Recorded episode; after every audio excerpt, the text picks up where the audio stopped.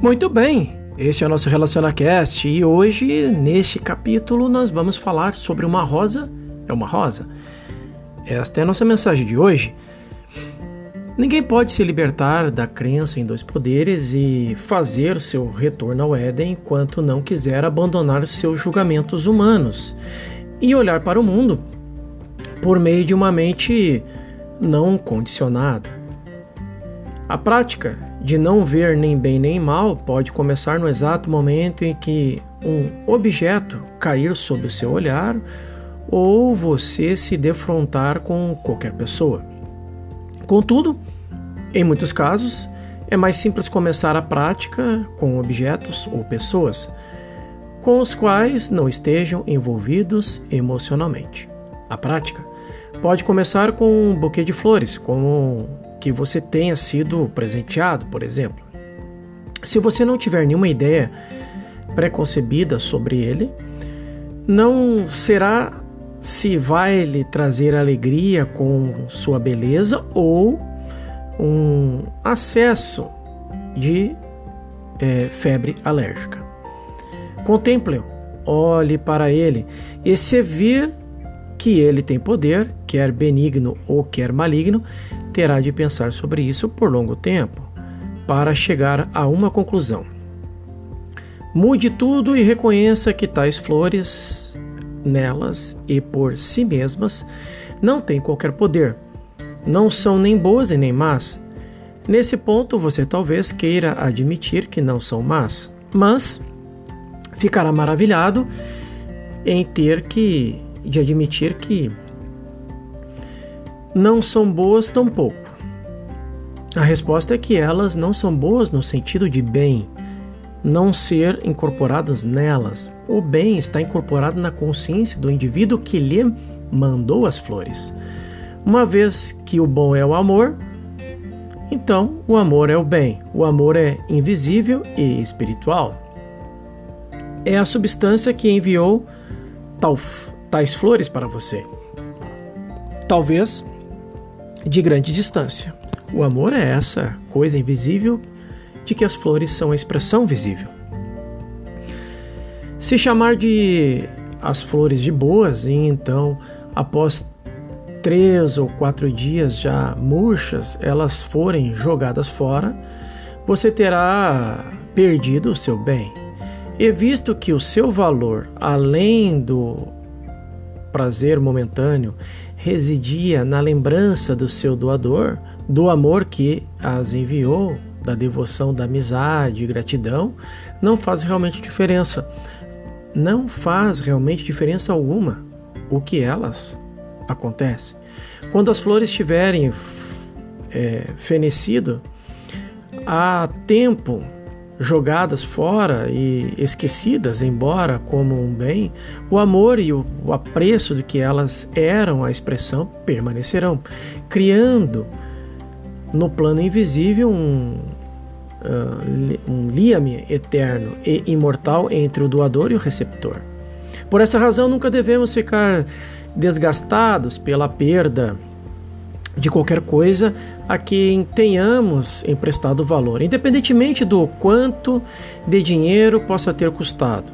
O valor do objeto jaz no invisível e naquilo que representa na experiência pessoal. O bem verdadeiro é sempre invisível nunca pode ser visto, ouvido, tocado, saboreado ou cheirado, e por isso é intangível pelos sentidos humanos. Então, aquelas flores à sua frente são apenas as flores bonitas, sim, agradáveis ao olhar, coloridas e fragrantes, mas quem disse que são? Ou quem disse que o são? Quem disse que são coloridas e cheirosas? Pergunte a si mesma: elas são bonitas? Espere então é, que, de alguma forma, até começar a perceber que não havia registro de cor, até que essas vibrações tocassem meus olhos e que a minha mente as interpretasse e eu soubesse então que as flores são amarelas. Não há beleza ou fragrância até que a minha mente decodifique tais vibrações como beleza. Então, podemos perceber que, ao ponderar assim, você achará que mesmo a forma das flores não é bonita por si mesma, mas o é por causa da sua interpretação. E ao contemplá-las, já convencido de que não são nem bonitas e nem feias, de repente, no vazio que se criou, lhe virá a percepção do que está olhando.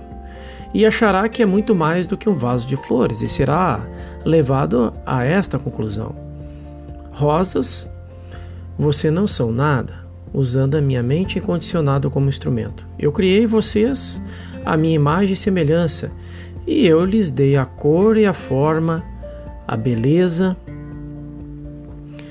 e, e eu as criei, vocês a minha imagem e semelhança. Com isso, é, também vem o perfume. E note, contudo, que este não é um sentido pessoal do eu, que nunca poderia fazer tais coisas, mas o eu que é Deus aquela parte de nós que é a nossa verdadeira identidade e, e que é o eu que criou as rosas à sua imagem e semelhança. E dessa forma as flores não são nem boas e nem más, elas são perfeitas. Por si só, elas não são nada, mas pela virtude e graça de Deus elas são perfeitas. Aos poucos, é, ser-lhe-á revelado que tais flores são a verdadeira forma de Deus em si mesmo, colocadas ali no seu quarto, com alguma finalidade milagrosa, não só para serem admiradas por por todos ou, ou por um dia, mas como uma parte da totalidade da plenitude e da completitude de Deus em sua beleza e essência. Tudo neste mundo tem um significado espiritual, mas se você nunca descobrirá qual é esse significado consultando dicionários ou enciclopédias. Você só chegará ter consciência da função e do significado espiritual de qualquer coisa se se voltar para dentro do vazio criado por esta reflexão. Isto não é poder, ou isso não é o que parece ser e eu por mim mesmo não posso interpretar essas aparências. Só Deus pode interpretar corretamente. E agora o Pai, o que é isto? E aí virá a revelação e a explicação da verdadeira identidade e significado espiritual. E se você for alguém assolado por carência, é possível que se encontre em tal estado de confusão que a sua mente esteja bloqueada pelo medo de que não haja suficiência e que às vezes ache muito difícil aquietar a mente o bastante para uma meditação tranquila, mas há uma maneira de você poder meditar mesmo com esses pensamentos perturbadores, predominando em sua consciência, sua mente assentará e tal paz e tranquilidade de Deus será capaz de lhe, de lhe falar sobre o suprimento. Pegue um, um dinheiro qualquer, seja de moeda ou de papel, e ponha na sua frente. Olhe para ele. Se puder ver o, o mesmo que eu vejo, concordará que se trata de algo tão morto quanto uma porta inanimada, sem vida. Se continuar a olhar para o dinheiro e, e continuar com as suas cogitações, seu pensamento provavelmente se voltará para a origem desse dinheiro e sobre como veio parar em suas mãos. Talvez alguém o tenha dado a você como uma expressão de gratidão ou de amor, ou, ou se tiver ganho, representa o pagamento que recebeu por um, um serviço de qualquer natureza. Então, aí poderá pensar nos possíveis usos dele, como a peça de metal ou de papel, não tem valor algum para você, mas pode ser usado como meio de troca para vender ou comprar de um jeito ou de outro. Você começa agora a perder a visão desse objeto como dinheiro. e adquirir a visão de suas funções como algo útil, amável e generoso, tão logo somente tenha sido ou tenha ido para além do dinheiro em si. Começará a perceber por por que esse dinheiro diz respeito a você. Uma vez que seja capaz de olhar para o dinheiro, verá que, longe de ser suprimento para você, é você que lhe fornece a sua capacidade e poder. No tempo em que a sua mente se deslocou no reino visível para o invisível, a paz o invadiu. Você se tornou quieta e chegou a uma completa tranquilidade, na qual pode receber uma revelação de Deus sobre a verdadeira interpretação do dinheiro. Seguindo esse procedimento com qualquer coisa com o qual tenha sérias preocupações ou qual seja excessivamente apegado, será levado à interpretação correta, à compreensão de sua função na sua experiência pessoal. Por exemplo, ao passo que a sua aquisição de dinheiro é geralmente considerada como algo desejável e a dependência do álcool é considerada um mal. O alcoolismo pode ser encarado sob muitos aspectos como um problema de suprimento. Quando alguém começa a descobrir que o álcool não tem um poder que não é nem bom e nem ruim, perde todo o gosto por ele. E isso é também o verdadeiro para a gula e para o tabagismo. De fato, muitas pessoas gostariam de concordar que tais coisas não têm poder maléfico, mas concordarão pacificamente que tais coisas têm o poder de nos trazer prazer ou satisfação. Enquanto alguém lhes conferir algum poder, tanto para o bem quanto para o mal, será mantido em suas garras. Muitos alcoólatras têm sido curados pela compreensão de não há poder maligno no álcool, mas tem sido sucesso maior em lidar com esse problema específico pelo conhecimento de que é, não há poder benigno no álcool também. Diversos anos atrás, um, um, caso muito interessante foi me trazido por uma mulher que dizia, em grandes prantos, em seu virtu, virtuoso horror, que o marido havia chegado ao ponto de se recusar a trabalhar que ela tinha de suportá-lo e que ele ficava deitado na cama o dia todo, a, a não ser no dia em que ele, ela recebia o pagamento, quando então levantava e saía para comprar o suprimento semanal de whisky, usando uh, para isso o suado dinheiro. A situação já era mais do que ela pudesse levar adiante, mas ela interessara por uma cura espiritual e queria saber o que eu poderia fazer espiritualmente por isso. Foi pura inspiração que me levou a dizer: Sabe de uma coisa? Estou achando que o seu marido não é alcoólatra. Você é que é alcoólatra. Não sei o que você quis dizer. Respondeu. Bem, você parece estar mais amedrontada com o álcool do que seu marido. Ela me olhou com um ar de quem nada compreendeu e disse: Bem, talvez eu seja. Vejo diariamente que isso faz. Meu marido não acha isso terrível, ele gosta disso. E aí está uma diferença de opiniões. Você acredita de fato que o álcool seja ruim? Não é? Certamente sim, e no entanto, toda a base de nosso trabalho consiste exatamente no fato de não haver nem bem nem mal. E trabalho consistente exatamente no fato de não haver nem bem nem mal. E agora vamos fazer com o que fazer com isso? Posso expor tudo isso para você do seguinte modo: suponha que o seu marido queira usar o seu dinheiro para comprar refrigerante. Você teria objeções? Não. Eu iria para o trabalho contente e ele poderia ter todo o refrigerante que quisesse. Logo, o refrigerante é bom e o álcool é ruim. Novamente, uma aparência e nós estamos de volta a Adão e Eva. Agora, vejamos quem está enganado nisso, ou quem está se enganando com isso, seu marido ou você.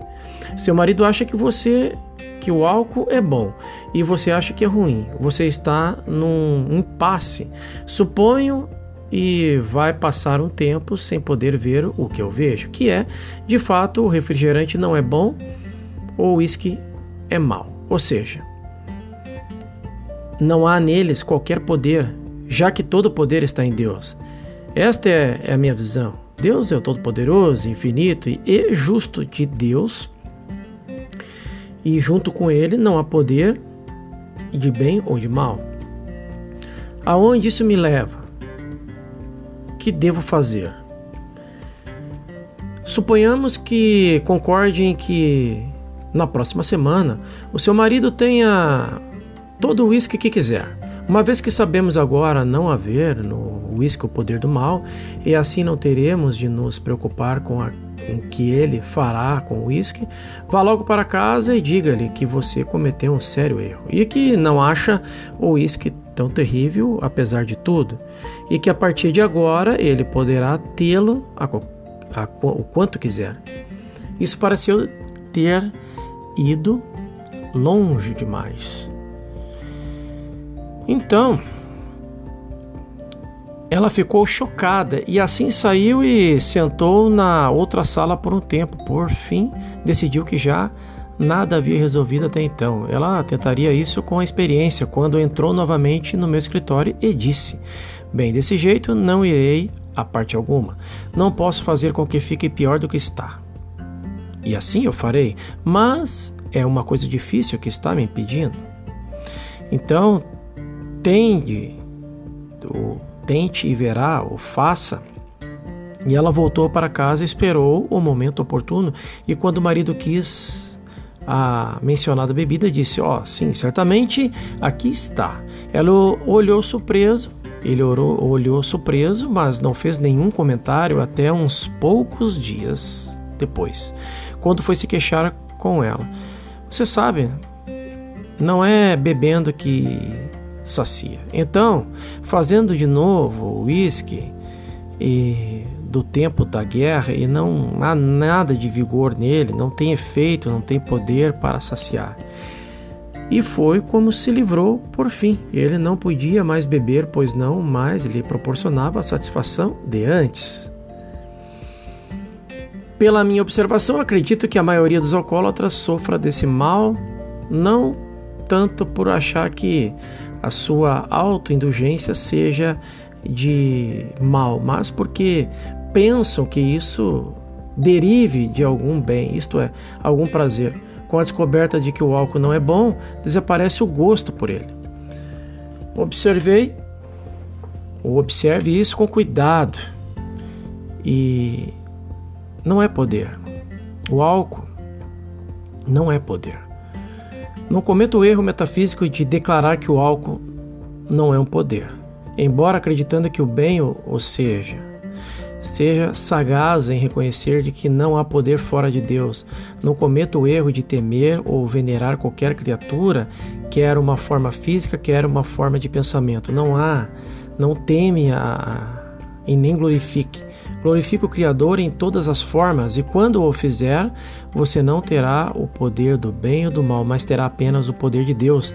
E por um breve instante estará de volta ao Éden, onde não há nenhum problema, onde não há nenhuma força, o poder agindo sobre você, positiva ou negativamente, onde está apenas suspenso uma atmosfera de paz. Você poderá jogar fora todas as preocupações é, e nunca mais ter uma noite de insônia. Se puder, ao terminar este livro de Joel Goldsmith, O do Silêncio, essa obra, e ter a convicção de que não há nenhuma coisa boa ou nem má em si mesma, Nesse estado de consciência não haverá nada para preocupá-lo ou para mantê-lo acordado, nem nada que o se regozijar. Então, é verdade que vivendo desse modo poderá é, algumas das emoções e excitações da vida humana. Isso significa, contudo, de que não dava ou que você não deva continuar e, e se regozijar com as flores ou com a música ou com tudo o que há de belo no mundo. Há uma única diferença: é que você não se tornará excessivamente exaltado com isso. Você será mais que recompensado porque por essa perda de excitação pela perda das preocupações que experimentará. Terá então percebido que haver qualidades boas ou más em pessoas em, ou em coisas, e se você não lhes emprestar tais qualidades, essas não existirão. Qualquer que seja a aparência, será apenas algum tipo de forma, nada a não ser um vazio à sua frente até que você decida em sua própria mente que tal coisa é bonita ou feia, que tal pessoa é boa ou má, ou que seu cachorro lhe é fiel e que o cachorro do vizinho é uma peste. Pelo fato de suas mentes terem se imbuído da ignorância típica das crenças humanas, preenchidas de condicionamentos educacionais e ambientais, conhecimentos psicológicos e médicos, nós não vemos as pessoas, as coisas como elas são. Nós as vemos como elas parecem ser, julgamos pelas aparências e sofrendo desse modo as consequências de tais julgamentos. O meio de se livrar nossa mente da ignorância, da superstição e do medo é voltar para o Éden, de onde há conhecimento do bem e do mal, onde perde-se a preocupação sobre estarmos nus ou vestidos, ou seja, a preocupação de sermos pobres ou ricos no momento, de termos virtudes ou falhas humanas, ou de sermos felizes ou infelizes. Começamos ou comecemos a partir deste momento particular e deixemos o nosso desenvolvimento espiritual começar com a compreensão de que se Deus é o princípio deste universo, ele é perfeito uma rosa é uma rosa, uma estrela é uma estrela, um cão é um cão e uma lua é uma lua. Nós não permitimos chamá-los de bons ou de maus, chamemos com os seus nomes: estrela, rosa, cão, lua. E acharemos a revelação divina de tais naturezas, seu lugar certo e funções que desempenham em nossas vidas tudo o que há no universo, ou tudo o que o universo emanou de Deus, mas o homem se desdobrou em muitas invenções. O homem virou a, e distorceu a, a realidade espiritual da criação. Então, é, de, quando ele des, distorceu essa realidade é, espiritual da criação de Deus para fins destrutivos e até a glória do átomo se tornou-se o horror de uma bomba atômica. O homem fez isso? Deus não. Deus deu-nos o princípio que nos capacitaram de voar pelo ar, mas o homem utilizou esse princípio como instrumento de devastação.